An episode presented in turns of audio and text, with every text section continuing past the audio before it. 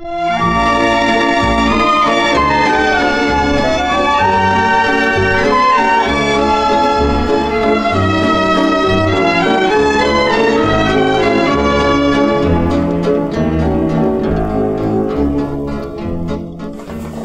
товарищи. 1 апреля, как известно, Международный день смеха. Но смех бывает разный. Бывает смех радостный, а бывает смех горький. И чтобы убедиться в этом, давайте вспомним э, историю 1 апреля э, в 50-е годы, в начале 60-х годов в Советском Союзе. Вот э, 1 апреля 50, 1952 года, для примера, Э, был очень радостный для советских людей. Почему? Потому что в центральных газетах было опубликовано постановление правительства о понижении цен на широкий круг предметов народного потребления, от продовольственных до непродовольственных. Ну и, конечно же, такое э, постановление не могло не вызвать радости и смеха, смеха облегчения, потому что жизнь была очень нелегкой в то время, как мы с вами понимаем. Значит, э, сказать, Великая Отечественная война была тяжелым испытанием. Фашистская оккупация привела к значительной части территории страны привела к тому, что 30% производственных мощностей заводов и фабрик, то есть и не только заводов и фабрик, но и коллективных хозяйств, были разрушены, и это надо было восстановить. При том, что десятки миллионов трудоспособных людей э, погибли на фронте или стали инвалидами. И вот оставшимся, здесь трудоспособным, надо было все это восстановить. Поэтому непростая была жизнь, конечно же. И тем не менее, значит, вот 1 э, апреля можно было посмеяться, потому что действительно радостные события очень. Э, посмеялся бы с радостью, с облегчением э, советский народ и 1 апреля 1953 года, если не одно очень печальное событие – Незадолго до этого скончался 5 э, марта 1953 года скончался товарищ Сталин. И, конечно же, э, все понимали, что вот это постановление о понижении цен было подготовлено по инициативе и под руководством товарища Сталина, но всенародная скорбь э, едва ли оставляла место для уж такой широкой радости вот от улучшения жизни. Надо сказать, что э, не только 1 апреля понижались цены, как мы знаем. Они понижались и в декабре 1947 года, это было первое понижение цены, они понижались и 1 марта, там, в 49-м, 50 51 годах. Да, ну вот я уж просто привел этот э, пример первоапрельский, что и 1 апреля тоже сказать, попало вот в эту очень радостную полосу событий, связанных э, с значительным улучшением жизни народа. Э, понижение цен инициируемый товарищ Сталиным, э, недруги рабочего класса и социализма очень часто критикуют по ряду обстоятельств. Ну, говорят, вот, дескать, цены 1947 года были выше предвоенных. А надо сказать, что перед войной было сказать, такое положение, что существовало два уровня цен. Цены, которые по карточкам, по которым э, реализовывались э, э, товары, карточным да, образом, и в открытой торговле, коммерческие цены. Ну, конечно, государство то, что раздавало по карточкам и передавало по карточкам, эти цены контролировало, они были значительно ниже, чем коммерческие, которые складывались ну, какой-то, в каком смысле под влиянием спроса и предложения. Да, это так, конечно. Но, тем не менее, отметим, что э, в 1947 году э, цены были установлены в целом ниже коммерческих, хотя и выше э, предвоенных вот этих нормированных цен. А по некоторым, особенно важным предметам потребления, они цены 1947 года соответствовали предвоенным вот этим нормированным ценам, например, на хлеб. Поэтому э, вот нельзя уж все за одну скобку брать, это во-первых. Во-вторых, надо понимать, что было до войны и что было после войны, когда были огромные разрушения, когда э, значит, погибли очень, очень многие работники, да, и в этих условиях действительно затраты возросли. Но нас же видит тенденцию, ну хорошо, подняли цены по сравнению, в основном по сравнению с предвоенными. А дальше вот если вести систематически линию на понижение цен, значит, начиная с какого-то момента, цены должны были оказаться ниже предвоенных. И наряд предметов народного потребления тоже хлеб, они оказались ниже предвоенных. Ну, а если они к 1953 году не казались ниже предвоенных, ну уж при такой-то динамике, э, вот скажем, к 1961 году или 1962 они точно были бы ниже предвоенных в разы. То есть дело времени здесь было. И не просто времени, конечно, а работы вот в этом направлении. И надо сказать, что э, вот э, такая практика ценообразования – это вовсе не придумка товарища Сталина. Вот он такой был добрый. Это реализация товарищем Сталиным, сознательная реализация Э, законов развития экономики социализма. А как мы знаем, значит, целью социалистического производства является обеспечение благосостояния и свободного всестороннего развития всех членов общества. Эта цель достигается на основе повышения производительности труда, и закон экономии рабочего времени является первым законом при коммунизме, в том числе и на его первой э, стадии, стадии социализма. Да, и, э, значит, экономия труда позволяет снижать э, затраты труда, а цена при социализме есть не что иное, как плановый норматив затрат труда. И тем самым э, товарищ Сталин и, соответственно, те, кто э, проводил этот курс, это были люди, которые понимали, что научно-технический прогресс закономерно ведет к понижению затрат труда, и надо во всю эту закономерность, это закон экономии рабочего времени использовать. Это и использовалось. И это просто замечательно. Ну, это причем э, как ведь осуществлялось, заметьте, насколько люди глубоко понимали, что зачем идет. Поскольку это было э, э, централизованно управляемое государственное хозяйство, то планово управляемое, то люди не только ждали, что повысится производительность труда, я имею в виду руководители, а они давали задания по понижению затрат труда и, сказать, в плановом порядке да, понижали цены.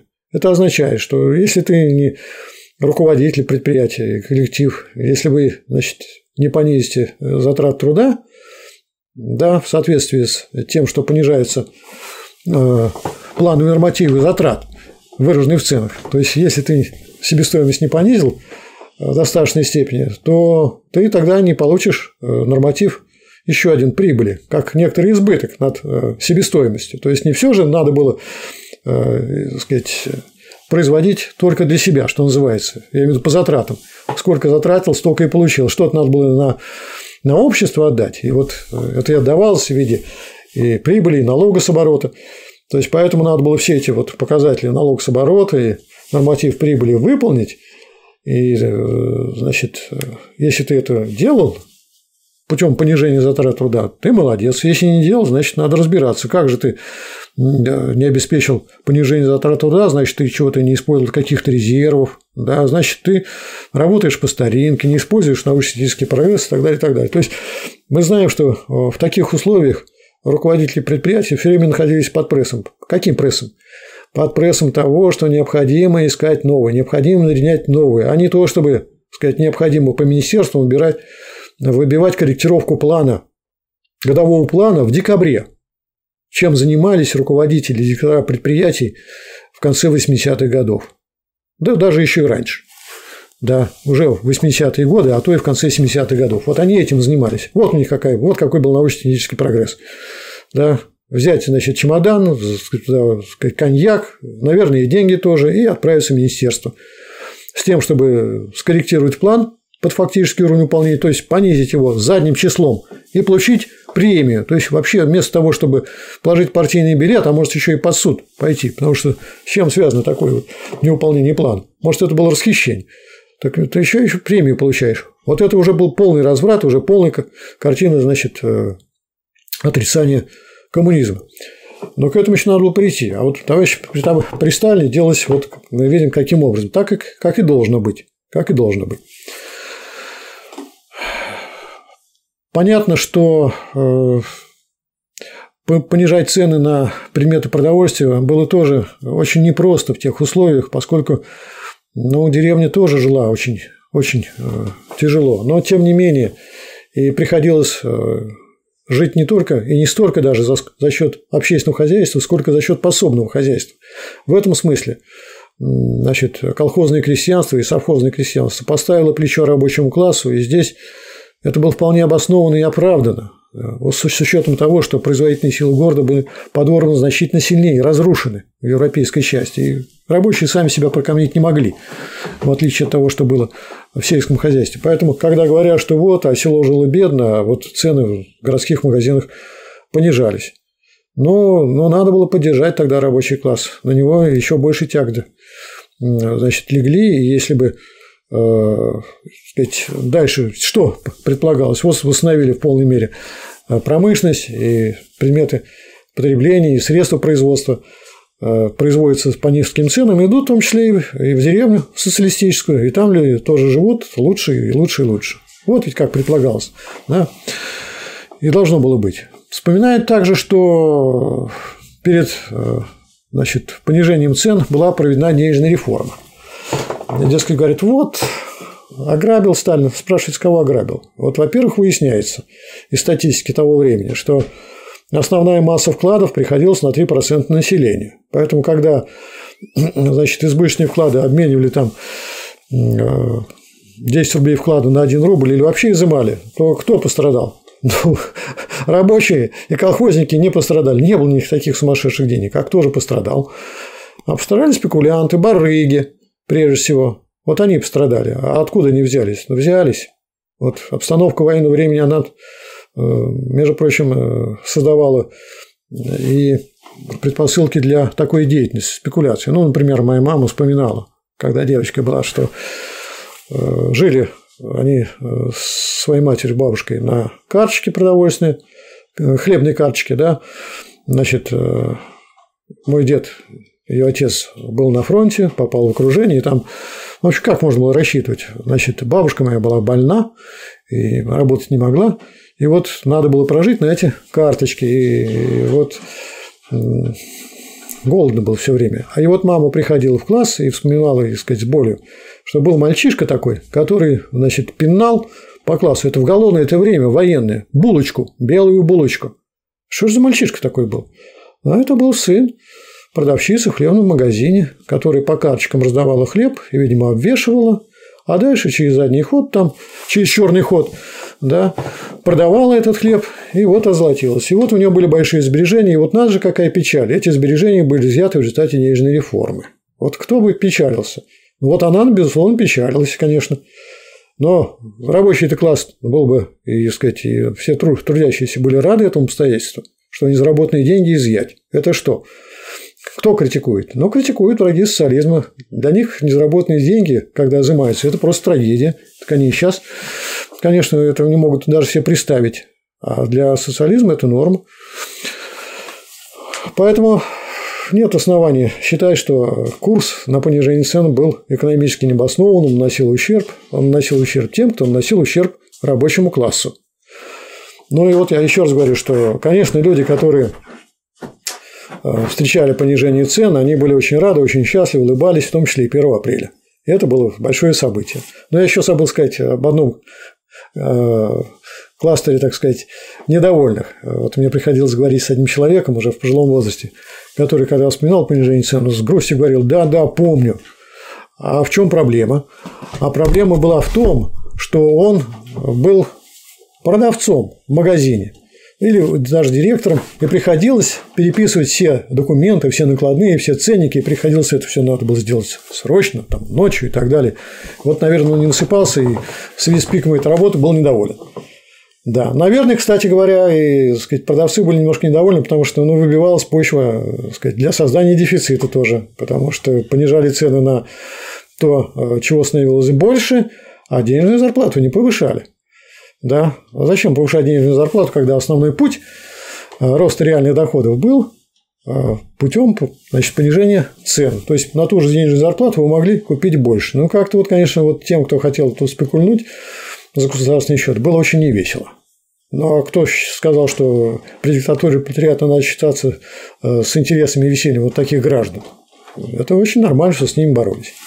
Ну, так это вот сталинское время, когда 1 апреля, исключая, конечно, 1 апреля 1953 года, э, это время, это день радости, день веселого смеха, э, связанного с тем, что э, сделан еще один очень большой шаг повышения народного благосостояния. И прежде всего, конечно, состояние рабочего класса трудящихся. Ну вот, Хрущев, как мы знаем, повел себя по-другому. Значит, Хрущев, понятно, что это антикоммунист теперь, это уже разъяснилось с высоты времени, да. И как он отнесся к линии на понижение цен, понятно, что отрицательно. Эта линия перестала просто реализовываться. То есть, несмотря на научно-технический прогресс, который шел по инерции, да, цены не понижались, значит, положение не улучшалось. А как можно тогда пытались улучшить? Ну, давайте повысим зарплату одним, зарплату другим повысим. Сразу всем не повышали. А вы повысили зарплату учителям, а врачи говорят, а мы чем хуже. Вы повысили врачам, а значит, э, инженер говорит, а мы чем хуже. И так далее, и поехало. То есть, это уже не повышение благосостояния для всех. Вот любой другой путь, кроме понижения цен. А это повышение благосостояния для определенной группы без того, чтобы повышалось благосостояние у другой группы. И тогда это рост социально-экономических различий, рост напряжения социально-экономического. Ну а кроме того, значит, э, кроме того, что в области самообразования делалось таким образом, сделала еще и экономика очень многое, чтобы ее разрушить. Убрали централизованные планы управления по министерской линии, значит, сразу кооперация нарушилась, значит, затраты возросли, Э, разделили управление, городские, так сказать, сельские, э, порткомы.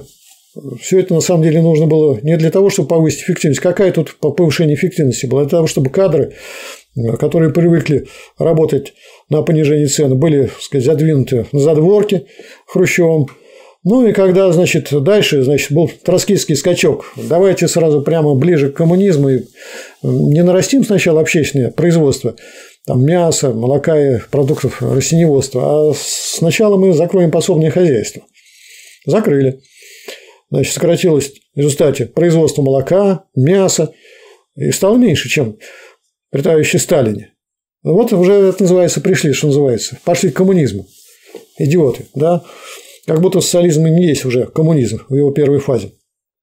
Ну, к чему приехали? А приехали к тому, что надо было как-то уже повышать цены, потому что вот концы с концами не сходились.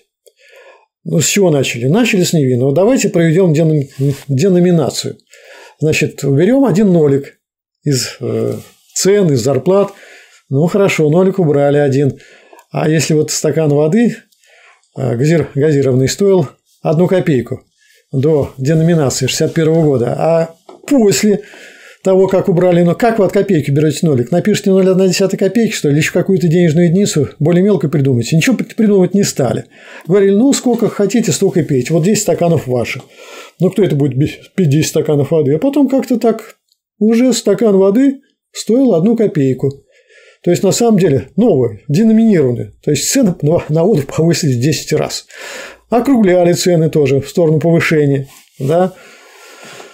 Ну, в общем, конечно, там, где 17 было копеек, ну, стало 2 копейки. Так вы куда повысили-то? Повысили цены тем самым. Но это было скрыто так, дескать, технические какие-то изъяны.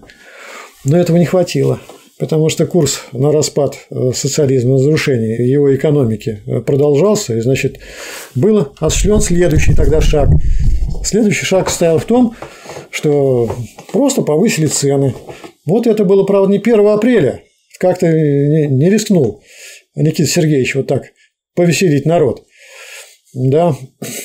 А было это сделано 1 июня, но все равно к дате приурочено. И цены на молоко, на мясо были подняты, подняты на, повышены на 25-30%. Что вызвало, конечно, совершенно справедливое возмущение.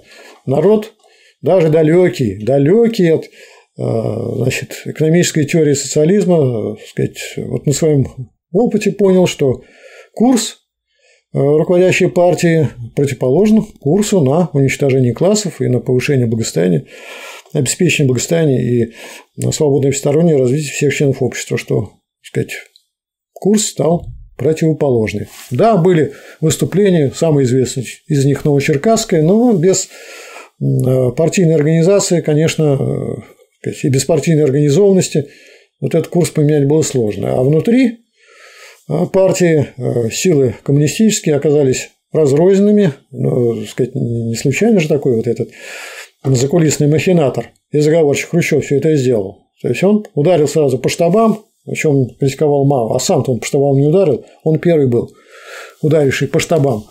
И вот армия коммунистов, я думаю, достаточно многочисленная, оказалась, сказать, разрозненной, неорганизованной, и вот антикоммунисты дальше по этому пути пошли уже в э, программу, не поворачивается язык сказать партийную, в антипартийную программу 1961 года было записано, что надо широко использовать, использовать значит, кредит, прибыль, все эти категории э, рыночной экономики. Причем не говорили, что это категории но, сказать, с новым содержанием, которые должны привести к укреплению непосредственно общественной природы социализма. А так получилось, что антипартийная программа открыла дорогу значит, э, антикоммунистической экономической реформы 1965 года. Уже Хрущева к этому времени не было, но курс продолжался хрущевский. И тут ведь дело не фамилия, а в том, что в векторе, вектор это был антикоммунистический. Значит, и понятно, что 1965 года, когда в главу угла поставили прибыль, то никакого уже материальной заинтересованности коллективной, я имею в виду, такой, сказать, которая поощрялась бы на понижение затрат, а не понижение цен, уже не было, уже поощряли как раз за то, чтобы э, нам повысить затраты, потому что повышение затрат при заданном нормативе рентабельности увеличивало объем прибыли, а объем прибыли служил источником фонда материального поощрения коллективов. То есть прямо взяли курс на уничтожение социализма, на подрыв общественной заинтересованности, а реализация общественной заинтересованности как раз и предполагает понижение цен. Ну, естественно, цены стали расти. И хотя вроде как-то нельзя было вот при социализме прям провозгласить, что повышаются цены, тем более после хрущевского опыта 1962 года. Поэтому было по-другому.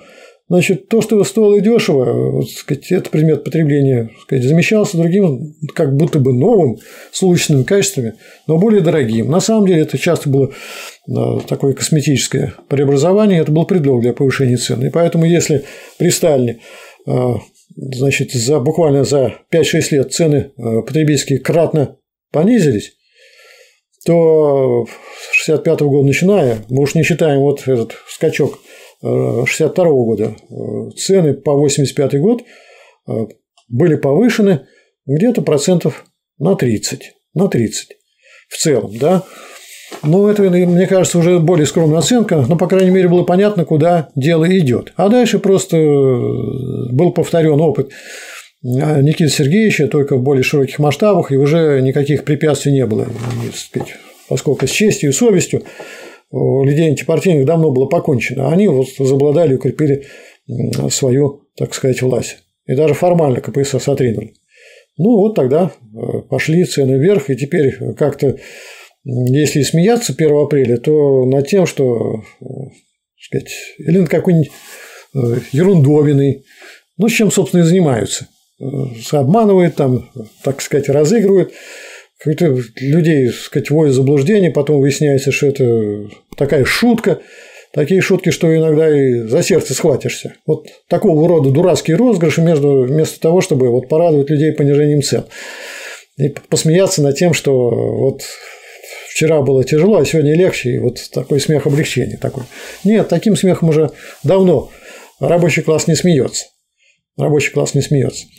А начал все это Хрущев. Поэтому мы видим, что Смех, первоапрельский смех, зависит от того, какой курс э, реализуется в стране. Вот когда проводится курс на уничтожение классов и на построение, так сказать, утверждение полного коммунизма, и этот курс включает, естественно, понижение цен э, на предметы потребления, э, сокращение рабочего времени без понижения реальной заработной платы, то народ весело смеется.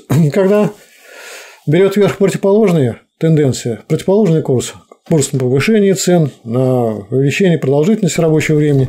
То если народ смеется, то это горькая усмешка. Знаете, как вот смеялись когда-то крестьяне, когда говорили, эх, вот тебе бабушка и Юрий в день. Вы помните, что Юрий в день – это день раз в году, когда крестьяне имели право крепостные уйти от своего помещика к тому помещику, кто, на их взгляд, был бы лучше. Но, как говорят, Борис Годунов отменил этот день, поэтому его так не любили приписали ему, а это большой вопрос, делал, не делал, значит, смерть э, царевича Дмитрия. Вот все плохое с этим ассоциировалось. Вот что-то такое же подобное только, конечно, в более широком масштабе и затрагивающем интересы, ну, уже, так сказать, современного класса, рабочего класса проделал Хрущев, поэтому э, вспоминать э, хрущевские штучки можно только с горечью, но, а на самом деле, я думаю, что надо и с презрением, и с негодованием, и с тем, чтобы э, были все точки над «и» расставлены, и ореол вот этого первопроходца или какого-то там, значит, освободителя и так далее – но с него надо сорвать, показать его в неприкрытой, так сказать, мерзость его абразины, которая, э, сказать, э, была связана с разрушением социализма. Ну, разумеется, э, сказать, надо понимать, что класс, заинтересованный в понижении цен, никуда не делся. Это рабочий класс. И рабочий класс обязательно будет понижать цены. Когда? Ну, когда вот э, побьется за свои интересы в условиях капитализма, повысит себе заработную плату, добьется сокращения рабочего дня, расширит, э, значит, тем самым предпосылки для своей политической борьбы. Э, вот в ходе забастовочной борьбы создаст э, советы, как орган, объединяющие забаскомы. Забаском, так сказать, советом придаст силу власти, ну и тогда будет реализовывать программу на повышение благосостояния всех членов общества, да, и, разумеется, все это, конечно, происходит не стихийным образом. Стихийно, как мы видим, ничего особенно не получается. Все это должно происходить организованно при помощи политического авангарда, как это было при товарище Сталине. И такой авангард, э, то есть политическая партия рабочего класса современной России формируется. Это общественное объединение Рабочей партии России. И в программе Рабочей партии России Разумеется, предусмотрено, что плоды научно-технического прогресса должны принадлежать рабочему классу и трудящимся, в том числе благодаря планомерному понижению цен. Я думаю, что поскольку мы стоим на плечах гигантов, да, мы понимаем, как это делается, может быть, и почаще будет э, сказать, осуществляться понижение цен, чем раз в году, да, полномерно, и поэтому, может, почаще, э, сказать, в этом будущем, будущем победившие диктатуры патриоты и возрожденные советской власти будут улыбаться и смеяться, э, сказать, трудящиеся, э, чем только 1 апреля. И не только 1 апреля, но каждый пониж... день понижения цен это будет день веселого такого смеха. Ну, я думаю, что вот этот веселый смех, он вполне закономерен. Это потому что смех людей, которые, так э, сказать, трудовые будни напряженно трудятся, ответственно, инициативно, поэтому они могут веселиться. Как-то в песне пелось, что мы будем э, так сказать, веселиться как дети. Да? Имея в виду, что непосредственно и радостно. Ну, короче говоря, до этой радости, э, конечно, надо дойти, она сама не придет, этого надо добиться, но то, что это будет, это несомненно. И уже сегодня это а, вселяет оптимизм и а, уверенность, так сказать, в будущем членов Рабочей партии России. Они поэтому оптимисты. Они знают, что а, раньше или позже рабочий класс вот такой порядок жизни установит, когда снова будет, как говорят, социальный оптимизм, и снова 1 апреля это будет праздник радостного, веселого смеха хозяев жизни. Вот для того, чтобы приблизить это радостное и так желаемое всеми нами э, время, нужно, конечно, позаботиться об укреплении и развитии общественного объединения Рабочей партии России. Поэтому нужно, чтобы передовые рабочие, сознательные интеллигенты входили в эту партию, сказать, делали э, то, что нужно э, для организации рабочего класса, для приближения курса на понижении цен и 1 апреля, и во многие другие дни. Спасибо за внимание.